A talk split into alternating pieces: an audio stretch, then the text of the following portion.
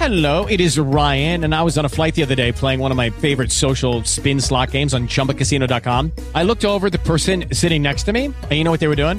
They were also playing Chumba Casino. Coincidence? I think not. Everybody's loving having fun with it. Chumba Casino is home to hundreds of casino style games that you can play for free anytime, anywhere, even at 30,000 feet. So sign up now at chumbacasino.com to claim your free welcome bonus. That's chumbacasino.com and live the Chumba life. No purchase necessary. Group. Void were prohibited by law. See terms and conditions. 18 plus.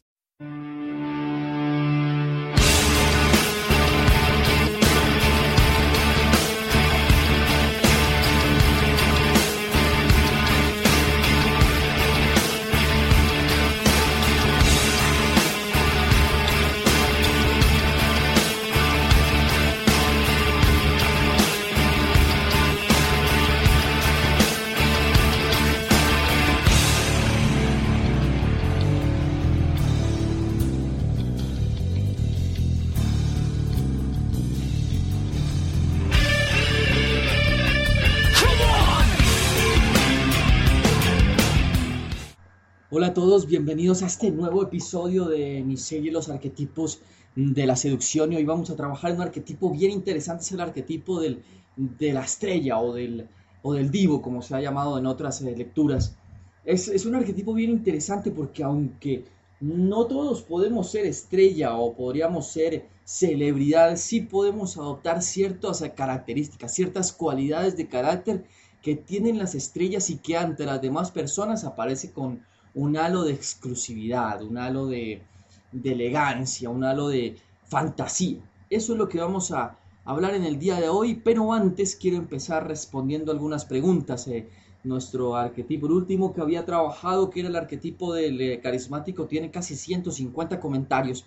Hoy he escogido algunos y quiero dedicarme a, responderlos antes de meterme de lleno en, eh, en la explicación del arquetipo que nos corresponde hoy.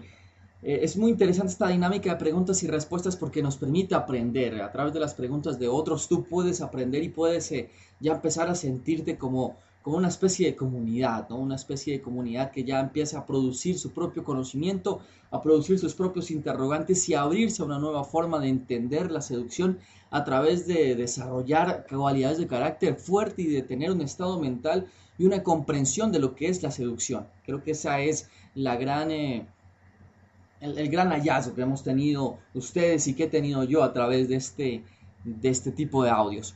Bueno, comencemos, entremos en materia con las preguntas y empecemos con eh, Carlos Ogando que me dice, mi arquetipo es del tipo coqueto, me gustaría saber qué tan interesante sería la combinación de mi arquetipo, que es el coqueto, con el carismático y si me puedes dar algunos ejemplos de personas con esa combinación. Bien, bien Carlos, hacia el final de esta serie, que ya será el último audio, el siguiente audio de hecho va a ser nuestro audio conclusivo, voy a trabajar las características del antiseductor.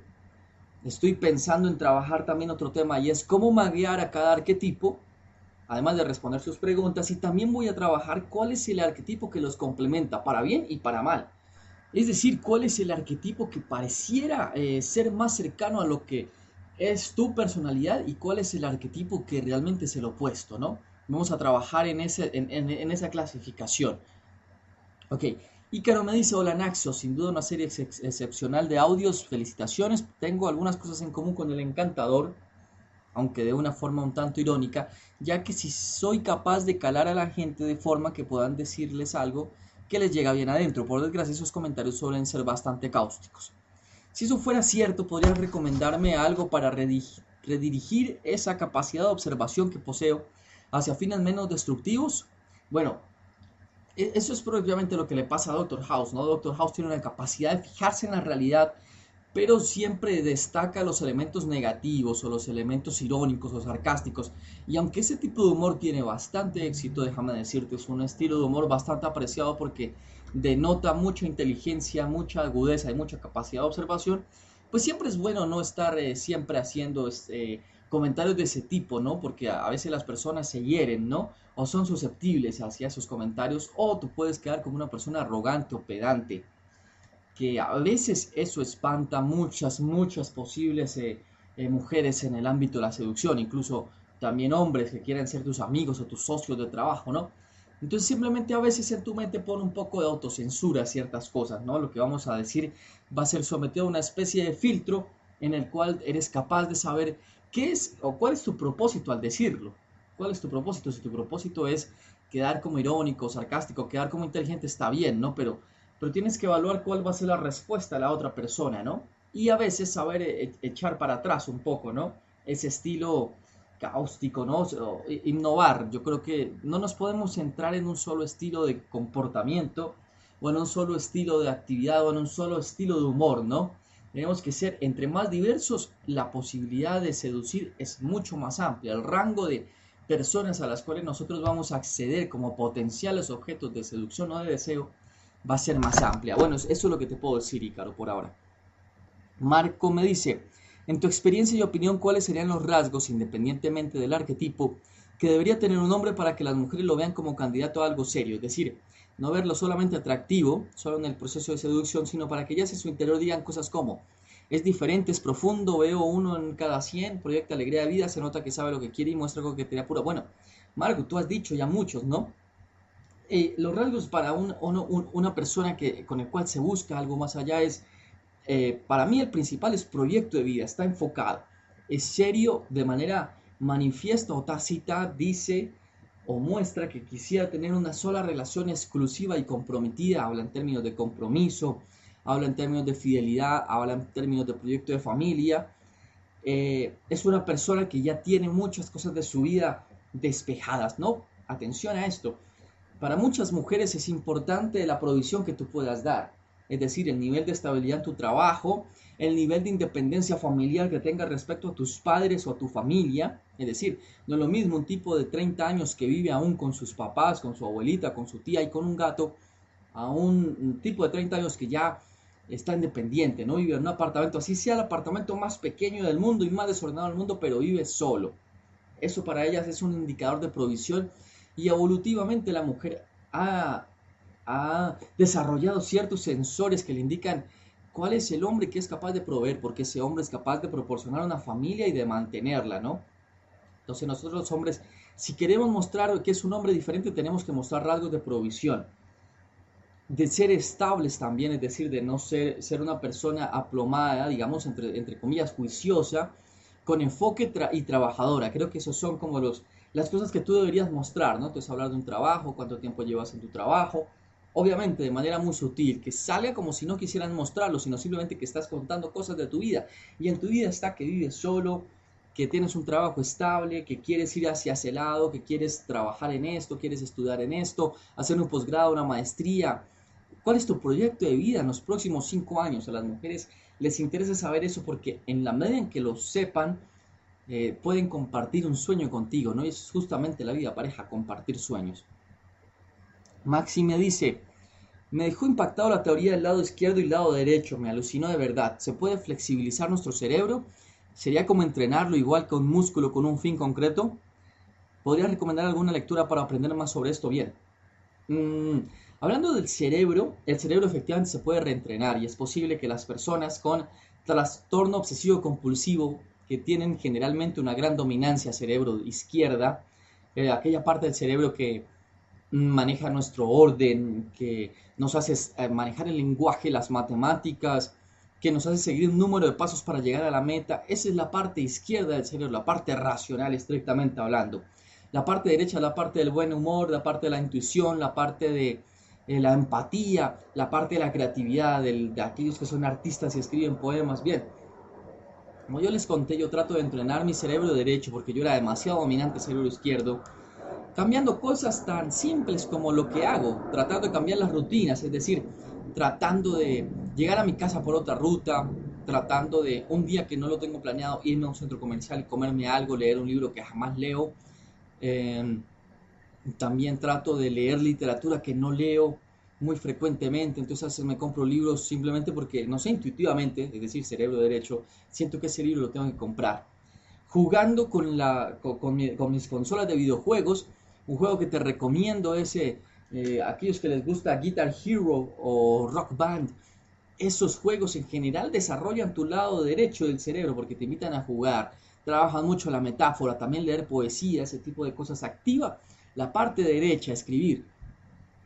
Mm, yo te recomendaría algún libro, hay muchos, pero algún libro de un, eh, de un experto que se llama Edward de Bono. Edward de Bono trabaja las diferentes maneras que tenemos de pensar, ¿no? Hay un libro de él que trabaja sobre los seis estilos de pensamiento, seis, seis sombreros lo llama él, para, para pensar, ¿no? Cada, qué es lo que cada uno aporta, ¿no? Y cómo podemos aprender a manejarlos. Ese, autor es bien bueno para eso. Yo creo que te puedes encontrar información de él en, bastante abundante en internet. Se llama Edward de Bono. Chuy Romero me dice, mmm, hola Naxo, ando en medio del audio y lo que dijiste sobre la incongruencia al principio del audio me impactó. Me refiero a que es cierto, porque en el pasado tenía una idea errónea de la seducción. Me refiero antes de conocer los arquetipos y tal vez tengo rasgos que no debería tener, pero mi pregunta es, aproximadamente, ¿cuánto falta para que puedas poner el test del arquetipo? Eh, Últimamente he estado confundido con eso y ya no sé qué pensar, porque desde pequeño me he comportado de una manera diferente en mi casa que afuera de esta. Ok, hay dos, dos, cosas metidas en tu pregunta. La primera es sobre la incongruencia. Ok, la incongruencia es interesante en la medida en que permite que tu personalidad sea más diversa, ¿no? Que tu personalidad sea no, siempre, no, no, sea predecible, ¿no? La incongruencia lo que hace es que no seas predecible y que en algún punto haya una especie de contradicción que diga, bueno, esta persona es compleja, es, compleja, nos encanta lo complejo porque lo complejo es como una especie de rompecabezas, de, enigma, de acertijo que hace que intentemos eh, eh, entender eso que sucede, ¿no? Si tú miras todos los políticos, las grandes eh, celebridades son contradictorias, tienen alguna contradicción grave, alguna contradicción severa, y no te estoy diciendo que trates de cultivar una contradicción severa, simplemente te quiero ilustrar con un par de ejemplos. El primero de ellos, Maradona. Maradona, un gran futbolista, un tipo que llevó a la Argentina sus más grandes alegrías históricas al ganar un mundial y al ser subcampeón de un mundial y otro, otra mil cantidad de cosas que hizo Maradona, pero ¿quién es Maradona? Es un tipo drogadicto, Pelé es un tipo mujeriego, eh, Kennedy fue un tipo mujeriego, Barack Obama eh, es una sutileza muy pequeña y a esto es que me refiero, la de Barack Obama me parece muy interesante y es que es un tipo que, bueno, está idolatrado casi por el 60% del mundo, pues. El Salvador y qué tal, y que nos va a traer la paz. Y bueno, en fin, se acaba de ganar el Nobel de la Paz. Piensa lo que quiera de eso. Pero el tipo fuma, fuma como una chimenea, literalmente, y le han criticado mucho eso. Y como un tipo tan, tan enfocado puede, puede tener un vicio tan odioso como es el cigarrillo. ¿Ves? Es una pequeña contradicción dentro de su personalidad. Entonces, ese tipo de cosas hacen que tú te veas como una persona compleja y como una persona también cercana a lo que es un ser humano. A esas pequeñas contradicciones nos, nos ayudan. No, no te estoy hablando de las contradicciones donde un día dices que sí, otro día dices que no, porque eso ya es un problema serio de carácter y un problema de incluso de personalidad, donde no estás bien definido, donde eres un tipo errático, ¿no? Las contradicciones son cosas que tienes en, tu carácter y que con las cuales luchas, ¿no? Por ejemplo, puedes luchar contra un poco de carácter de mal genio, puedes luchar un poco contra que fumas demasiado, puedes luchar contra, em, no sé, hay muchas cosas, hay muchas cosas con las cuales puedes, puedes mostrar como una especie de contradicción que tienes, ¿no? Anónimo me dice, hola Naxos, veo que tengo muchos rasgos de carismático, pero de alguna manera me da miedo pues me da miedo que, me, que se pierda esa chispa natural que tenía, pero también me alegra saber que todo esto que era y he mantenido de alguna manera son cosas sorprendentes cuando las logro transmitir. Mi duda es cómo, potenciar esto con más personas y ser un poco más comunicativo sin perder mi esencia, que se complementa con otro arquetipo que ya vimos bien. Acá el punto es, crea un círculo social, es algo que yo siempre, eh, bueno, he tratado de escribir y he tratado de transmitir, y es que Muchas personas se encuentran solos en su intento de seducir. Se, encuentran solos en su oficina, solos en su universidad. Nadie comparte con ellos esta tendencia a leer sobre estos temas. Entonces se encuentran solos, no, tienen alguien con quien hablar ese tipo de cosas. Entonces, eh, la reflexión es la siguiente. Así no tengas alguien con quien hablar de esto, cultiva un grupo de amigos y sobre todo un grupo de amigos que incluya amigas. En algún post había hablado de un grupo que conozco y que, cuya presencia está en el sitio donde yo dicto clases, donde soy docente. Este es un, este es un grupito de solo hombres, Es un grupo, no sé, nunca les veo una mujer, siempre obviamente se la pasan hablando mujeres, siempre me los encuentro, están hablando de la última super técnica, de la último super abridor, de la último super nega, bueno, en fin. Pero nunca, nunca los veo con una mujer, entonces yo digo, ¿de qué, qué me están hablando? ¿De qué me están hablando si nunca se les ve con una mujer? Entonces adopta mujeres en tu grupo porque las mujeres te presentan otras mujeres. Dentro de esas mismas amigas, no sé si has visto eh, series de televisión como Friends, como... Mm, hay una latina que hace unos 10 años que se llamaba em, Verano del, del 98, creo que se llamaba Verano del 98, una serie argentina, o Clase Beverly Hills. Muchas series donde se muestra que los amigos y las amigas siempre tienen la tendencia a tener pequeños enredos, ¿no? A, esos grupos que tú ves de tres amigos y tres amigas, entre ellos, entre todos ellos tienen enredos, enredos afectivos, enredos emocionales. Eh, eh, es más, se meten todos con todos en, alguna, en algunos momentos. Entonces cultiva un grupo de amigos, las amigas se pueden hacer aproximaciones. Yo ya escribí un post donde desmitifico la creencia de que si tienes una mujer en la zona de los mejores amigos ya todo está perdido. Eso ya es un mito para mí y lo he comprobado a través de muchísimos diálogos que son tenido con muchas personas que por decir algo me dicen, yo tenía un amigo de, tantos, de tanto tiempo y resultó ser mi novio, lo mismo pasa con los hombres, que he tratado de abordar qué es lo que sucede y me han dicho, cuando la persona muestra rasgos sexuales cambia la percepción de ser un amigo intocable, etéreo, casi angelical, a convertirse en un hombre que le puede interesar a una mujer, cuando muestra rasgos sexuales, cuando muestra carisma, cuando muestra carácter y cuando se muestra desafiante con la misma amistad, ¿no? Muchos amigos, muchos, he escuchado a muchísimas mujeres que dicen, este es mi amigo, pero no, no sé si me, está, si me está coqueteando, porque lo noto un poco extraño. Yo les pregunto, ¿te gusta, ¿te gusta el tema que te esté coqueteando o te perturba? Me dicen que les gusta. Entonces es un mito, es un mito descarado que a veces nos pone vendas en los ojos. Entonces trata de cultivar un grupo de amigos y de amigas. Es muy importante. No caigas en la trampa de muchos grupos de seducción que son un, solo un grupo de hombres que no tienen ni una sola mujer. Se la pasan los viernes buscando teléfonos y cosas de esas, pero no han integrado a ninguna mujer en su grupo. Eso me parece que no contribuye a tu crecimiento. Hurricane me dice, Ok, Naxos, tengo una duda. ¿En qué arquetipos colocarías a Brad Pitt en su personaje de ¿Conoces a Joe Black? Bueno, Brad Pitt eh, tiene, tiene, yo creo que varios, ¿no? Yo le encontraría dos, sobre todo uno que es importante a la hora de seducir a esta mujer y es el arquetipo inocente.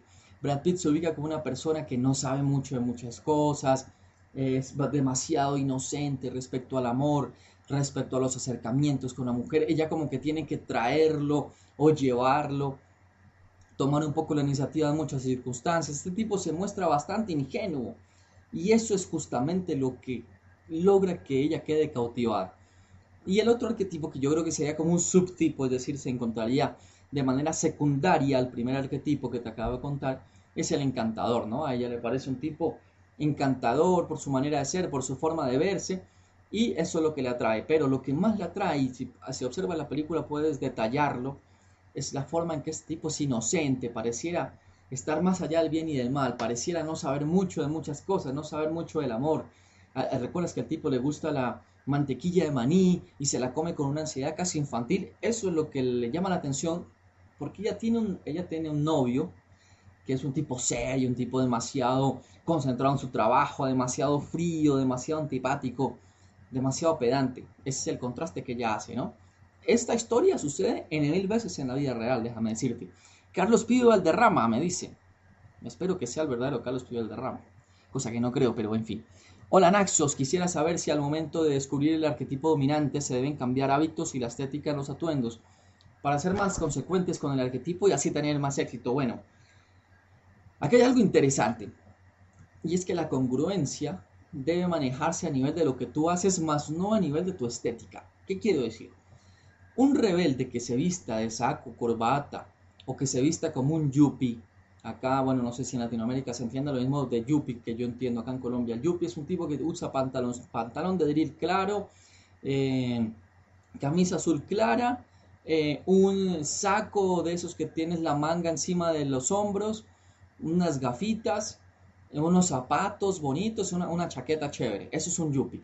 Un yuppie rebelde no cuadra, no cuadra. Un yuppie cuadraría con un arquetipo encantador o carismático. Así que es necesario, y he encontrado yo en muchos clientes, que su forma de vestir no cuadra ni cinco con lo que son. No cuadra con lo que son. He encontrado, incluso, déjame decirte una cosa interesante, he encontrado rebeldes, o bueno, personas que se visten como rebeldes y que son amantes ideales. Es increíble, entonces tiene el cabello largo, eh, pantalones rotos, tatuaje, eh, tienen incluso, no sé, estas manillas que tienen, que tienen chuzos. Y uno los encuentra y son más sensibles que la Madre Teresa Calcuta, pues. Entonces yo digo, hay algo en tu apariencia que resulta ser incongruente, entonces los trato de llevar hacia mantener una apariencia congruente, ya cuando la apariencia es congruente con el arquetipo, mira, la tasa, te lo digo yo que me dedico a trabajar en esto, la tasa de éxito se dispara de forma increíble, se dispara de forma proporcional, es, increíble. Entonces, si tienes que, tu manera de, de ser afuera tiene que mostrar cosas de lo que tú eres adentro, ¿no? porque las personas a veces no tienen tiempo de hablar con nosotros o no podemos pretender que ellos nos conozcan íntimamente. Las personas lo que hacen es interpretar lo que somos por la forma en que nos vestimos. Aunque algunos de ustedes me puedan decir, sí, pero es que eso puede ayudar a que se sorprendan y a que no seamos predecibles, la verdad es que no, en ese sentido, la apariencia funciona en la medida que puedes atraer a aquellas personas que pueden ser más compatibles con lo que tú eres. Eh, para eso es que sirve si tú eres eh, un amante ideal vestido de rebelde, vas a traer puras rebeldes. Y esas rebeldes van no te van a servir o el amante ideal no se ve tan complementado por una persona rebelde. Es un némesis. Si tú eres amante ideal y das con una mujer rebelde, créeme que te van a romper el corazón. Te van a, romper las emociones, te van a quebrar muchas cosas. Entonces simplemente vístete para atraer aquello que tienes que atraer. Perú Col me dice, mmm, Naxos, por lo que dices, parece que los únicos arquetipos no combinables son el rebelde con el amante ideal y el de rebelde con encantadores. Así o hay otros arquetipos que se consideran no combinables aparte de ellos. Bueno, en eso vamos a hablar el viernes. Eh, también pregunta por qué te hace llamar a Naxos, cuál es la historia atrás del nombre. Bien, cuando yo escogí Naxos fue cuando comencé mi todo este recorrido que he hecho durante años a través de mi experiencia personal de recorrido en la seducción, ¿no? Lo comencé solo, después que algunos amigos empezaron, algunos amigos se fueron, pasaron muchas cosas. Y después empecé con el blog. El nombre comenzó por una serie muy famosa que se llama Misión Imposible, la serie de televisión. En la serie de televisión hay un capítulo donde hay un personaje que se llama Naxos, en honor a una isla griega que también tiene el mismo nombre. Ese nombre nunca se me, nunca se me borró de la cabeza. Yo tenía 11 años cuando vi esa serie de televisión y ese capítulo específico, ese capítulo nunca se me olvidó y ese nombre nunca se me olvidó.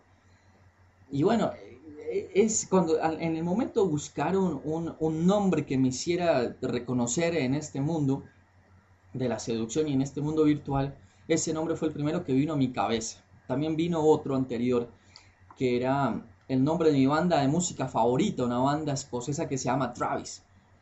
Entonces también pensé llamarme Travis, pero, pero al final Naxos me parece que, que se conjugó con mi personalidad y me permitió integrarme, fusionarme con, ese, con esa otra identidad, ¿no? Nicolás me dice, ¿el coqueto al igual que el natural está presente en todos los arquetipos? No, a veces el natural no está presente en todos los arquetipos. De hecho, hay personas que no tienen nada natural, es decir, no tienen nada de inocencia, no son juguetones, no son tan divertidos, pero eso no quita que sean carismáticos, ¿no? Mm, el coqueto tampoco es un arquetipo que aparezcan todos, a veces no muchos aplican esa regla, por ejemplo, de que un paso adelante y dos pasos atrás, o de calor y frío, ¿no? Entonces digamos que el coqueto o el natural son cualidades de carácter, ¿no? Y lo que yo te digo acá es, para aquellas personas que aún no han tenido claro cuál es su arquetipo, es identifiquen ciertos puntos, no se preocupen por el nombre, identifiquen ciertos puntos de carácter que ustedes tienen y háganlos crecer. Identifiquen aquellos puntos de carácter que quisieran tener y empiecen a desarrollarlos. Por ejemplo, algunas personas son demasiado directas en su aproximación y dicen yo quisiera tener el calor y el frío que tiene el coqueto. Su manera tensionante de la seducción, de acercarse y luego alejarse. Entonces traten de desarrollarlo. Traten de controlar aquella ansiedad que hacen que necesiten tener todo concreto, todo listo, mm, todo coordinado. Es ese deseo de control que tienen, que tienen a veces. Entonces, dejen ciertas cosas sin controlar y traten de volverse a veces un poco más distantes, ¿no? aquellos que no son muy juguetones y quieren, dicen, caramba, a las mujeres les encanta que, seamos juguetones con ellas. Bueno, traten de, acercarse a personas que tengan ese arquetipo, amigos de ustedes, que sean así, miren, observen y traten de aprender, vean películas, eh, vean películas, eh, lean libros, bueno, no sé, hay muchas maneras de, aprender de ese tipo de arquetipos, ¿no? Mm, otra pregunta, hay unos videos de Bruce en YouTube donde él es entrevistado y dice que ya no cree en estilos de lucha, dice que cuando uno, lucha debe expresarse honestamente como ser humano. Me preguntaba si esos arquetipos fueran como los estilos para Bruce Lee, que al final en la seducción no importa si sabemos judo, aikido o karate. En nuestro caso, si somos dandies, encantadores o rebeldes, sino expresarnos honestamente como seres humanos. Si eso es así, ya no importaría qué arquetipo eres, podrías usar las técnicas de cada uno para expresarte honestamente y ya no tendría importancia si eres dandy o encantador. Sería solo un seductor expresándote honestamente utilizando cada técnica según la ocasión. Bueno, eh, bueno Nicolás, déjame decirte algo. Eh, en parte es cierto lo que dices, pero en parte no es tan cierto. ¿Por qué? Porque en la medida que tú conozcas tu arquetipo o en la medida que tú puedas deducir unos rasgos de carácter tuyos, dejémoslo en ese punto, rasgos de carácter o cualidades que tú tienes para seducir, vas a poder saber cuál es tu mercado. En marketing aprendemos algo muy interesante y es que tú tienes que conocer el producto que vendes. Porque el producto que vendes tiene que ser vendido con una comunicación clara. Si tú tienes un esfero para vender, no lo puedes vender como un lápiz, porque no es un lápiz. Si tú tienes un esfero para vender, no lo puedes vender como borrador o no lo puedes vender como un resaltador. Es un esfero. Entonces, en la medida que tú conozcas tu identidad, puedes manejar mejor el estilo de mujer que te gusta, o sabes cómo aproximarte, o tienes, tienes como una carta presentación, ese es mi producto y esto es lo que hago. ¿Listo? Sin embargo, el estudiar otro tipo de arquetipos te permite complementarte. Y en esa medida es interesante lo que dice Bruce Lee. En la medida que son complementos las otras técnicas, las otras, tú manejas una técnica predominante y las demás vienen a ser como subtipos o subarquetipos que te complementan. Tú sacas cualidades de carácter del coqueto, del encantador, del carismático. Caramba, yo sé que el carismático eh, es un tipo líder, entonces voy a desarrollar mi liderazgo. El inocente es un tipo que eh, le gusta, es juguetón y es inocente, voy a sacar eso. El coqueto es un tipo que a veces es impredecible, necesito ser más impredecible porque a veces soy demasiado predecible. El dandy es un tipo sensible por la literatura, por el arte, es un tipo de muy buen gusto, tiene clase, tiene estilo, le gusta el, vino de marca, la champaña de marca. Eso lo voy a, tratar de adoptar. Si entonces empieza a generar toda una personalidad bien compleja, pero tú sabes que en el fondo tu arquetipo es el que sea, por ejemplo, amante ideal. Entonces tú sabes que a ti te interesa eh, las otras personas legítimamente, sus emociones, bueno, lo que sea pero tú lo enriqueces con otro. Para eso es que sirve esto, ¿no? Aurea dice, tengo dos preguntas. Una, soy un tipo serio, inteligente, gafas, pinta de nerd, pero soy rebelde idealista, cuestiono todo, soy irónico. Lo que he visto es que mi forma de ser mi arquetipo no va acorde con mi apariencia. Tú en tu audio habías dicho que lo recomendable es buscar el arquetipo acorde a la apariencia, pero yo me siento muy cómodo con la mezcla rebelde y carismático. ¿Qué debo hacer para adaptar el arquetipo a la imagen o viceversa? Bueno, bien, es, lo que me refería arriba, ¿no? Tienes un, un, prototipo de nerd, pero eres un rebelde en el fondo. Es, esto no cuadra. Déjame decirte que esto no cuadra. Entonces hay que hacer algo con la apariencia. Hay que cambiar. Y ese quizás sea uno de los grandes logros que pueden tener muchos de ustedes a través de esta serie de arquetipos. El cambio. Cómo lograr mejorar ciertas cosas que aún no están claras en nosotros, que son incongruentes porque nuestros amigos o nuestra familia no, no, no lo han dicho aún porque nos ven, nos ven y como nos ven, estamos bien para ellos, pero justamente la clave de la seducción es la medida en que tú puedas cambiar. Y hay que ser congruente entre tu arquetipo y tu apariencia, ¿no? Y más que todo un arquetipo como el rebelde, que nada que ver con seriedad o con, con una pinta de nerd, ¿no?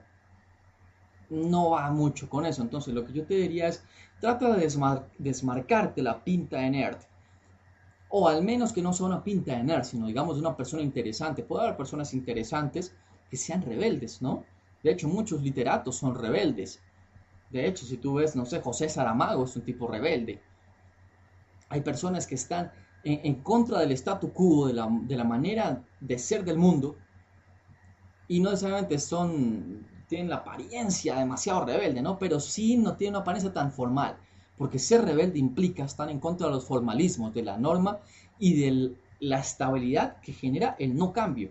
Así que si tú no cambias, tienes una, una expresión demasiado formal, demasiado rígida, demasiado rutinaria, pues hombre, el rebelde es lo menos rutinario que hay, así que hay una incongruencia claramente en lo que están mostrando, ¿no?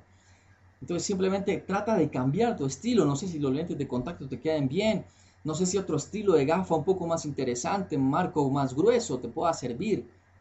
Hay unas muy, chéveres que transmiten rasgos de interés, ¿no? Y no esas típicas transparentes que solo es un vidrio, ¿no? Que se me parecen patéticas. Eh, ahí tienes que estudiar, yo ahí te dejo la inquietud, tienes que estudiar un poco tu apariencia y revisar ciertos prototipos que tú digas en televisión, yo me identifico con esta persona, cómo es esa persona, cuáles rasgos transmite y cómo se viste, trata de ser muy sensible a cómo visten las personas. A veces estamos muy preocupados por otras cosas, pero la apariencia es importante. Es importante porque no es, es nuestro vehículo al mundo, a los demás.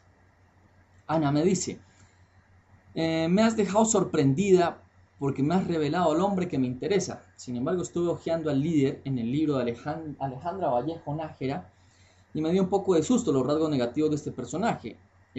En caso de que lo supere, ¿cómo puedo maguear a tal personalidad? Una mujer hablando de magueo. Vaya, vaya, estoy sorprendido. Eh, mi arquetipo dominante es el divo, o la estrella, que es el que vamos a ver. También pedirte si es posible que mencionen los números de arquetipo porque se me confunden entre Green y Vallejos. Bien. Eh, Alejandra Vallejo Nájera tiene un libro que se llama Psicología de la Seducción. Si ustedes lo pueden conseguir, ya que el libro de Robert Greene no está en español. Y si se te dificulta el inglés, el libro de Alejandra Vallejo es una buena aproximación, aunque para mí no equiparable jamás al original de Robert Greene. Lo que hace Alejandra es buscar muchos, algunos ejemplos, meterle un poco de prosa. No sé, a veces su estilo se me hace un poco empalagoso, te soy sincero. Pero trabaja también los arquetipos el, el, Ana, el, el, nuestro próximo audio te voy a mostrar cuáles son las equivalencias. ¿A qué equivale cada uno de ellos? Porque efectivamente ya trabaja los arquetipos de Robert Greene y los, los describe, describe algunos ejemplos. Sin embargo, me parece que le falta la fuerza y el rigor histórico que tiene Robert Greene y los insights filosóficos que hace Robert Greene. ¿no? Me parece que es una... Mm, es, un muy buen intento, sin embargo se queda bastante corto con el original. Bueno, y la, tu otra pregunta es, el líder efectivamente tiene rasgos negativos, y bien negativos, o los puede tener, así como todos, ¿no? El rebelde puede ser tan rebelde que no termine por gustarle nada, el infantil puede ser tan infantil que termine por ser un, un niño malcriado, un inmaduro. El carismático puede ser tan carismático que puede llegar a ser un lambón fastidioso. Lo mismo el encantador. El coqueto puede ser tan calor y frío que ya definitivamente es demasiado incongruente y terminamos odiándolo porque es un inestable, no sabe lo que quiere, a un momento lo quiere y al otro no. Todos tienen su lado oscuro. El punto es, el líder o el arquetipo de carismático, que a mí me gusta más en el nombre que le da Robert Greene, Robert Greene lo llama carismático, ya lo llama líder. El carismático, muchos de los grandes políticos dictadores del mundo han sido carismáticos. Hitler, Mussolini han sido carismáticos, Stalin ha sido carismático. El carisma propicia muchos rasgos de poder. A la gente le encantan los carismáticos, pero el carismático detrás de su carisma tiene una moral malísima. Por ejemplo, Hitler. Hitler era un tipo al cual las mujeres adoraban. Las mujeres le mandaban cartas en masa para acostarse con Hitler. Y tú lo ves, es un tipo desagradable. Pero el tipo destilaba carisma, un carisma que incluso lleva a que haya, existan miles de seguidores de sus enseñanzas, que sabemos que son bien torcidas, pero aún los hay. Gran carisma. Entonces el carisma puede llevar a hacer cosas políticamente incorrectas. En nuestros países vivimos con presidentes demasiado carismáticos, pero demasiado mal presidentes, corruptos. Entonces eh, el carismático, así como todos, tiene también su lado oscuro. No solamente te lo diría el carismático, ¿no? Entonces si tú ves que tu pareja carismática busca demasiado el poder, que no le importan los fines, perdón, los medios para los fines que él quiere, que es inescrupuloso, que es... Eh, a veces usa estrategias hacia incluso que causan daño, ese es el lado peligroso. Entonces ahí sí te, diría que tienes que ser un poco cuidadosa, ¿no? Eagle me dice, me parece que el carismático es más un aprendizaje sumamente útil para cualquier otro arquetipo que un arquetipo en sí. El carismático es el éxito en persona y yo creo que todos deberíamos tener éxito o es que en verdad el carismático configura un tipo diferente de personalidad que siguiendo la premisa de esta serie, alguien que no tenga madera para esto no lo podría desarrollar bien. Aquí te digo algo, Igor, no todos pueden ser carismáticos. Y te voy a dar ejemplos de la política que son los ejemplos que a mí me gustan. Cuando Kennedy se lanzó a la presidencia, tenía un competidor que era el tipo menos carismático del mundo y se llamaba Nixon, Richard Nixon. Acá en Colombia, para los que son colombianos, hay un tipo que se llama Rodrigo Pardo, es un tipo, un tipo muy inteligente, tipo muy preparado, pero cero carismático. En la, en la segunda candidatura que tuvo Bush, en la segunda reelección que tuvo Bush, se enfrentó a un tipo que se llamaba John Kerry. John Kerry es el tipo menos carismático del mundo tipo que tiene una cara de palo inexpresiva, no toca los sentimientos. El carisma es algo que extrañamente a muchas personas les cuesta muchísimo trabajo desarrollar. Algunos no lo logran.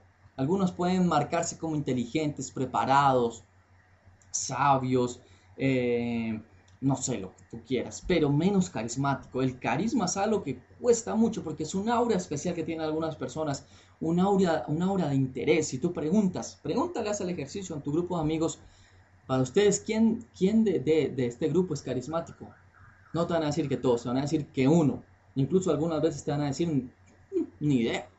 Pregúntale a un grupo de mujeres, para ellas un ejemplo de alguien carismático. Y te van a dar nombres muy particulares, de personas famosas muy particulares. No todos son carismáticos, aunque pues la idea es que trabajemos esos rasgos, ¿no? Ya que, ya que les he descrito cuáles son los rasgos del carismático, trata de trabajarlos para ti, trata de, asumirlos en tu, en tu personalidad. Sin embargo, si te digo algo, no todos tienen el rasgo de carismático. Así como no todos pueden pretender ser rebeldes, ¿no? Para ser rebeldes se necesita un tipo de constitución más allá de criticar ciertas cositas, ¿no? El rebelde es un tipo desafiante en todo sentido, en su forma de ver las relaciones. Por ejemplo, el rebelde no cree en relaciones de largo plazo comprometidas por un matrimonio católico, no cree en eso, no cree en las normas, no cree en la política, es un tipo desafiante en todo sentido, su personalidad es claramente desafiante de todo. Que eso puede llegar a un extremo, ¿no? Bien, Anónimo me dice, Naxos dijo que el carismático vende ideales y sueños y está apasionado con estos. ¿Cómo puedo mejorar mi retórica y ser un mejor líder? Bien, el carismático es un muy buen comunicador, es un comunicador excelente y es un comunicador que te vende pasión cuando estás hablando con él. Muchas personas te venden razones, motivos, pero el carismático, además de que te vende eso, te vende la emoción y te involucra y casi que quedas hipnotizado cuando te está hablando y dices, necesito saber más de esta persona, esta persona tiene la clave, yo necesito acercarme a esta persona. Eso es lo que te vende el carismático, ¿no? Ahora bien, es un tema extenso ese desarrollar liderazgo y retórica, así que te prometo que lo voy a trabajar. Voy a trabajarlo en el blog porque es algo muy, muy interesante poder desarrollar la capacidad de hablar y la capacidad de dirigir sobre todo nuestra propia vida. Mm, también a veces siento que nada me apasiona, que si una mujer me gusta y yo sé que le gusto, no sé qué es lo que me pasa, que pierdo esa pasión tan rápidamente y deja de gustarme. Eso me lleva a alejarme de novia, de amigos y de gente muy valiosa. ¿Cómo puedo sentir más pasión? Bien, yo creo que la pasión, porque eso mismo que te ha pasado a ti, a mí me pasó hace muchos años, y es que sentía que mi vida estaba desconectada de las demás personas o desconectada de algo que me apasionara. Yo lo que hice fue trabajar niveles de energía. Yo tengo un escrito acerca de desarrollar niveles de energía, pero cambié mis patrones de sueño y mis patrones de alimentación. Dejé de consumir cosas, comida chatarra, cosas de ese estilo, que aunque te parezca tonto, eso tiene muchísima influencia en la manera en que tú manejas tus niveles energéticos a nivel biomolecular. Cambié ese tipo de cosas y empecé a dejarme llevar por mi cerebro derecho, la parte intuitiva. La parte intuitiva me llevó a cosas como esta, la programación neurolingüística, la hipnosis, la seducción, cosas que en mi formación filosófica y psicológica eran vistas como algo tonto, como algo estúpido. Me dejé llevar por la intuición y encontré que era lo que me apasionaba. Encontré que en ese momento no lo tenía encontré algo que, a lo cual dedicarme, algo que me, me, trasnocha, me desvela. No me importa trasnocharme leyendo este tipo de cosas. No me importa gastar el tiempo que sea haciéndolo. No me importa ir a un lado, viajar por esto. Entonces yo creo que tienes que darle un poco más de campo al cerebro derecho y cambiar ciertos hábitos que de repente te están quitando energía y te están quitando ese tipo de pasión, ¿no? De repente hacer un proyecto de vida también te serviría, ¿no? Enfocarte, ¿no? Sentarte y escribir qué es lo que deseas, qué es lo que quieres en la vida, tanto en mujeres, en la parte emocional, financiera. Ok, eso podría ser también un buen tema. Leonidas me dice una película en la que podemos ver el arquetipo en acción de Jerry Maguire, precisamente con Tom Cruise. Totalmente de acuerdo, Leonidas. En esa película Tom Cruise logra mostrar rasgos de carismático impresionantes. Esa película es una de mis favoritas. Otras películas en las que podemos ver el carismático son en biográficas, en especial de políticos y héroes, Che Guevara, Simón Bolívar, Hitler y Mirk. Totalmente de acuerdo. Una película sobre el encantador es Atrápame, Atrápame si puedes, protagonizada por Leonardo DiCaprio. Acá hay algo interesante sobre la pregunta que nos hacía hace un rato Ana, y es que el encantador y el carismático pueden ser personajes hacia el lado oscuro la fuerza bastante peligrosos. En Atrápame si puedes, Leonardo DiCaprio es un estafador y los estafadores eh, son carismáticos, son encantadores por naturaleza porque esa es la forma que tienen en que tú bajes tus defensas, puedan atravesar tu consciente derecho a tu, inconsciente y saquen la información. Eso es seducción, de alguna manera. El estafador también es un gran seductor, así que, bueno, son cosas que puedes aprender. Estas películas me parecen muy buenas, muy buenas todas.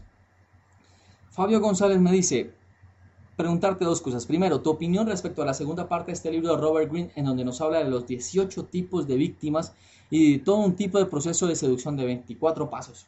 Esa segunda parte del libro me encanta. De verdad, este libro de Robert Greene es un libro que hay que tener en tu biblioteca de seducción. Y aprovecho para decirles un poco mis planes respecto al blog. Mm, después de terminar esta serie, que ya será en el próximo audio, voy a continuar con los escritos y también voy a continuar con nuestros audios, es decir, voy a mezclar escritos más audios, porque hay unas personas que también se les facilita lo que yo escribo, ¿no? Entonces voy a continuar semanalmente con un escrito y un audio. Los audios con los cuales voy a continuar son con los 18 pasos, que, los 24 pasos, perdón, que tiene Robert Greene para su proceso de seducción. Voy a continuar y voy a describírtelos tal cual. Son audios cortos. En estos pasos son unas cosas muy corticas, unas píldoras muy cortas que van a ayudar a que reflexiones sobre tu, proceso de seducción y lo apliques a todos los arquetipos que, hemos aprendido, ¿no? Así que los audios no terminan. Lo segundo que voy a hacer es crear un foro. Ya la comunidad necesita, ya somos una comunidad, necesita un foro. Lo tercero que voy a hacer son algunos videos. Voy a hacer videos en donde te voy a mostrar y te voy a explicar con ciertos ejemplos eh, algunos conceptos, ¿no? El primer video que voy a hacer es acerca, ya lo prometido, acerca de los libros que he leído, los libros que me han cambiado mi visión de la vida, de la seducción y de la, sobre mí mismo también.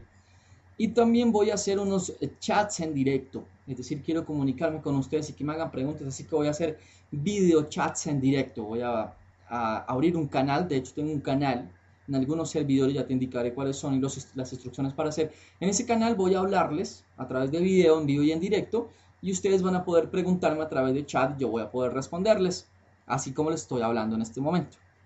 Pero va a ser algo más interactivo, más en directo y quiero hacer esto para justamente cerrar el tema de los arquetipos y recibir cualquier clase de preguntas que ustedes tengan sobre eso. Eh, ok.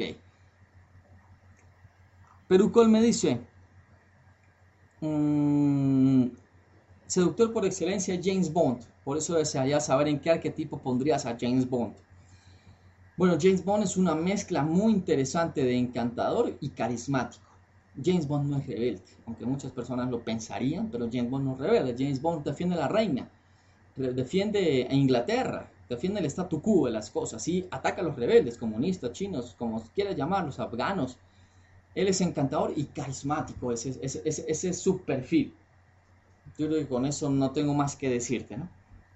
Jesús dice, eh, me gustaría realizarte esta pregunta. ¿Qué se puede hacer cuando tú sabes que a una mujer la atraes en gran medida, pero que se resiste por miedo a salir lastimada en una relación? Espero tu respuesta. Si tú haces esta pregunta, yo puedo adivinar que tu arquetipo es amante ideal, ¿no? Porque te fijas en que ha estado herida y ese tipo de cosas, ¿no? Entonces, eh, lo que yo digo es que a veces las mujeres se buscan pretextos y uno tiene que saber distinguir cuando lo que buscan es un pretexto y cuando lo que dicen es tiene alguna medida de verdad, ¿no? Algunas mujeres dicen es que estoy lastimada, no quiero salir, no te quiero hacer daño, y es un pretexto, ¿no? Es un pretexto para decirte de manera no directa que no les interesas, ¿no? Entonces aquí mi respuesta es, tienes que hablar con ella y mostrarte de alguna manera, si tu arquetipo es amante ideal, a escucharla, eh, tratar de entender qué es lo que sucede y ver si eso te conviene, ¿no? Ver si una persona herida es lo que tú necesitas, ¿no?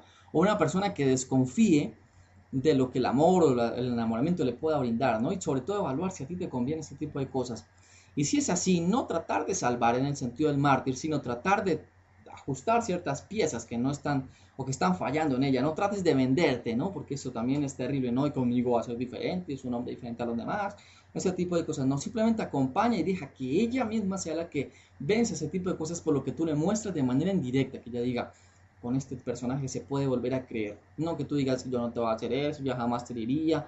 Por eso, eso, eso es para mí un poco patético, ¿no? Mm, los amantes ideales tienden a hacerlo tienen éxito algunas veces, ¿no? Pero lo que yo digo es, para mí, el mandamiento número uno, o muy importante de la seducción, es la sutileza, el ejercicio de la sutileza. Larry Moe me dice, me gustaría si pudieras aclarar lo de la contradicción en el carismático, ya que según, según yo la contradicción no debería crear atracción, ya que genera desconfianza y poca consecuencia en las personas más que complejidad, o el hecho de no saber realmente para dónde va. Y un carismático tiene que tener claros sus objetivos, a propósito, ¿cómo es una combinación entre carismático y coqueto? Bien, la contradicción funciona y no te imagines también que funciona. Ejemplo, un carismático famosísimo es eh, Bill Clinton. Bill Clinton era un carismático y hoy día sus discursos son considerados de lo mejor que hay en Estados Unidos. La gente adora a Bill Clinton. Pero el tipo es tremendamente infiel. Esa es su contradicción y la gente se lo perdona. No lo entiende a veces, pero la gente se lo perdona por el gran carisma que tiene y eso ayuda a que sea mucho más complejo. Así que hombre, encuentra tu contradicción, encuentra una contradicción, bueno, que tampoco sea un extremo, ¿no? Que tampoco sea una tendencia autodestructiva demasiado grande, ¿no? Pero sí un tipo de contradicción, no sé, de repente a veces un poco impuntual. O de repente a veces eres, eh, se te salen arranques un poco de mal genio, ¿no? Eso es algo que a mí me pasa personalmente. Soy, soy una persona de carácter muy, muy fuerte. Entonces, eh, tengo que moderarme, pero a veces lo dejo salir, porque eso es eso es la parte de la contradicción que me hace como ser como soy, ser especial, ser una fórmula única y irrepetible. Entonces mi carácter fuerte en ciertos momentos sale. Y a pesar de que soy una persona eh, orientada a los resultados y eh, de alguna manera bastante cercana a las emociones de los demás, soy de muy mal genio, soy de un carácter demasiado fuerte. Entonces eh, eso desconcierta a las personas, ¿no? Porque dicen, uff, esto fue lo que pasó. Eso imprime cierta complejidad en lo que tú estás mostrando, ¿no? Mm, Facundo me dice, estoy en desacuerdo contigo respecto a que el rebelde y el amante ideal no pegan y no funcionan juntos. Yo personalmente tengo rasgos muy arraigados de los dos, aunque cueste creerlo, me enfoco firmemente a muchos de los aspectos de la sociedad, a veces de forma agresiva, pero más que nada de una forma irónica y cínica, pero a la vez soy capaz de mantener una charla muy profunda, concentrarme en los problemas de la otra persona y curarla. Lo he hecho muchas veces. En fin, yo creo que esa combinación, si se sabe llevar, puede ser explosiva. ¿Por qué no tener lo mejor de dos mundos? Bien, Facundo.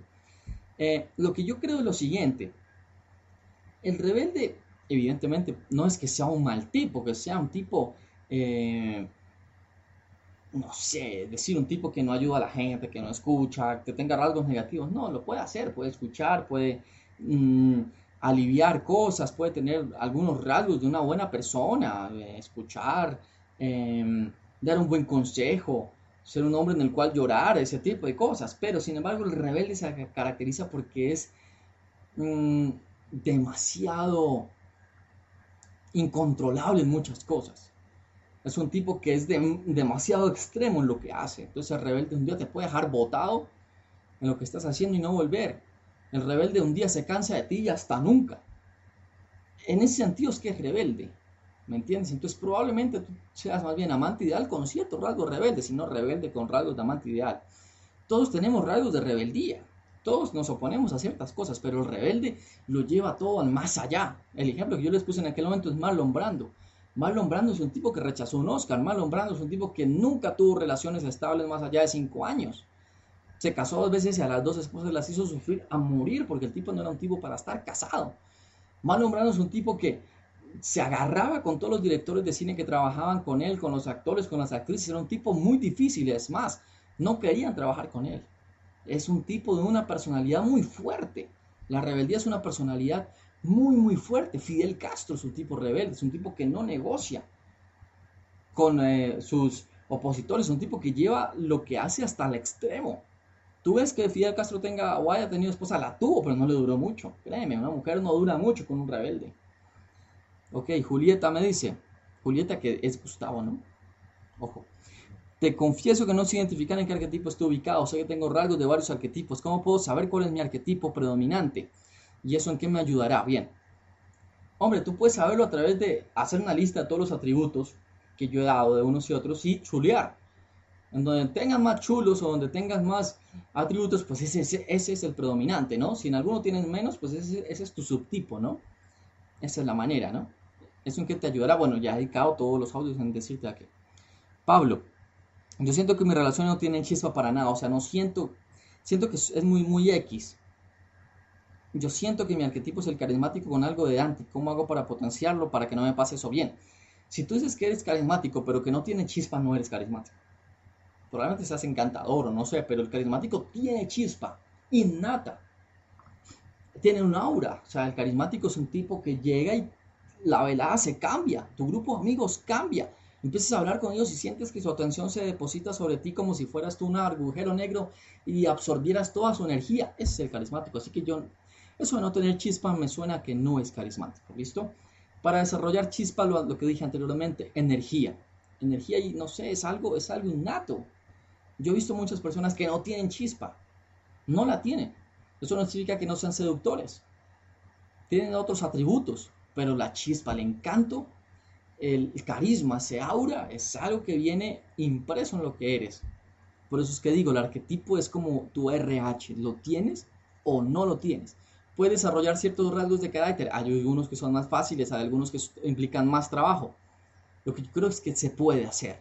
Sin embargo, si no la tienes, tienes que empezar a desarrollar y no sé, ver personas que te guste, que tengan carisma en televisión, en películas, en cine, en literatura, y ver cuáles son las cosas que tiene y cómo las puedes tú potenciar.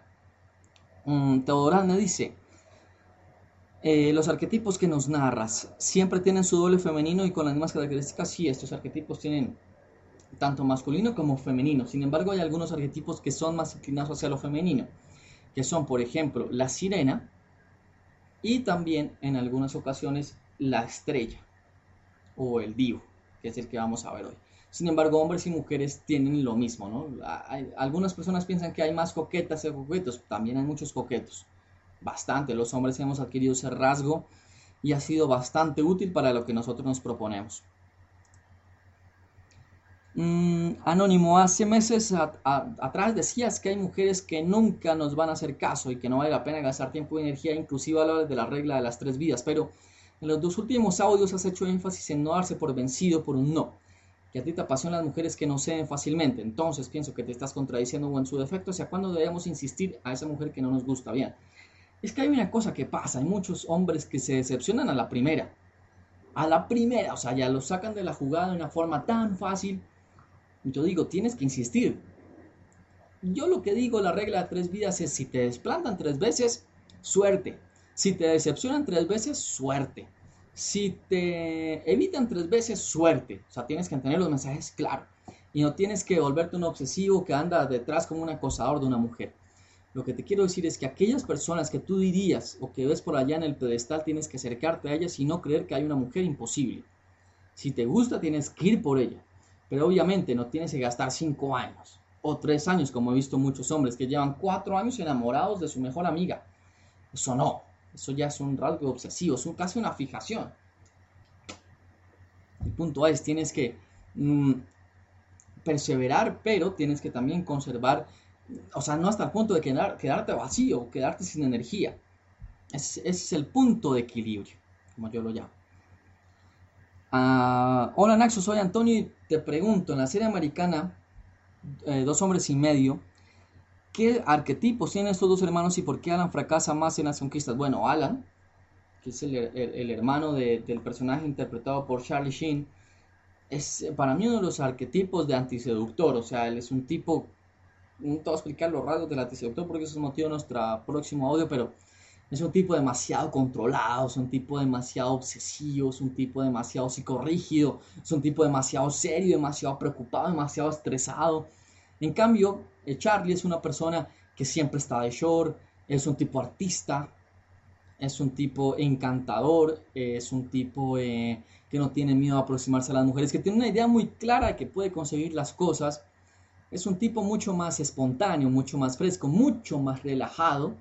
Y bueno, es, creo que por ahora es la referencia que te puedo dar sobre la pregunta que me haces.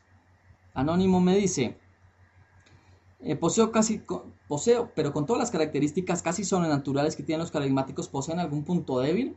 Podría decirse que son una combinación entre encantador, amante ideal y coqueto. Sí, sí, podría ser. Digamos, muestran atributos de los tres, ¿no? Son encantadores, son amantes ideales porque intentan curar ciertas cosas. Y coquetos también, porque también tienen como calor y frío, ¿no? Un carismático, 100% carismático, es totalmente empalagoso. Empalagoso es un... Uy, no y los he conocido. Hay un hay ciertos personajes que son excesivamente optimistas. Totalmente optimistas, no te dicen nada, es casi un Ned Flanders en potencia. Y tú sabes lo fastidioso que puede llegar a ser Ned Flanders. Son fastidiosos, tú dices ya por favor, aléjate de mí. No te creo, no es posible que una persona sea así. Ya hay algo, hay algo disfuncional en la manera tan optimista que ven las cosas. No tiene que ser optimista, pero a veces tiene que también tener su contradicción, ¿no? A veces un día estar estar deprimido, un día estar de mal genio, un día mostrar eh, decepción. eso es ser un ser humano, pero un tipo optimista que de todo te está sacando el lado positivo, de todo, absolutamente todo. Nunca lo ves de mal genio, nunca nada. Es fastidioso, está lejos de mí. Eh, Archer me dice, hola Naxo, llevo 8 meses siguiendo tu blog y en serio que me ha ayudado bastante. ¿Podrías eh, recomendarme algún libro de PNL? Bueno, en los audios que voy a dar sobre eh, los libros que me han cambiado, voy a darte algunos libros de PNL. Ok, este audio ya va para una hora, voy a dejarlo acá. Voy a hacer una segunda parte de preguntas, aún me faltan bastantes preguntas para responder. Y en ese segundo audio vas a encontrar eh, ya el arquetipo que te voy a describir. Eh, me he dedicado extensamente a responder preguntas porque es la manera que tenemos de aprender, es la manera que tenemos de llegar más allá. Entonces, Pasamos a nuestra segunda parte. Te invito a que la descargues y que la escuches. Eh, que comience la cacería. Muchas gracias por escuchar y hasta la próxima. It is Ryan here and I have a question for you. What do you do when you win? Like, are you a fist pumper? a woohooer, a hand clapper, a high fiver. I kind of like the high five, but if you want to hone in on those winning moves, check out Chumba Casino. At ChumbaCasino.com, choose from hundreds of social casino style games for your chance to redeem serious cash prizes. There are new game releases weekly, plus free daily bonuses. So don't wait. Start having the most fun ever at ChumbaCasino.com. No purchase necessary. VGW. Void were prohibited by law. See terms and conditions. 18 plus.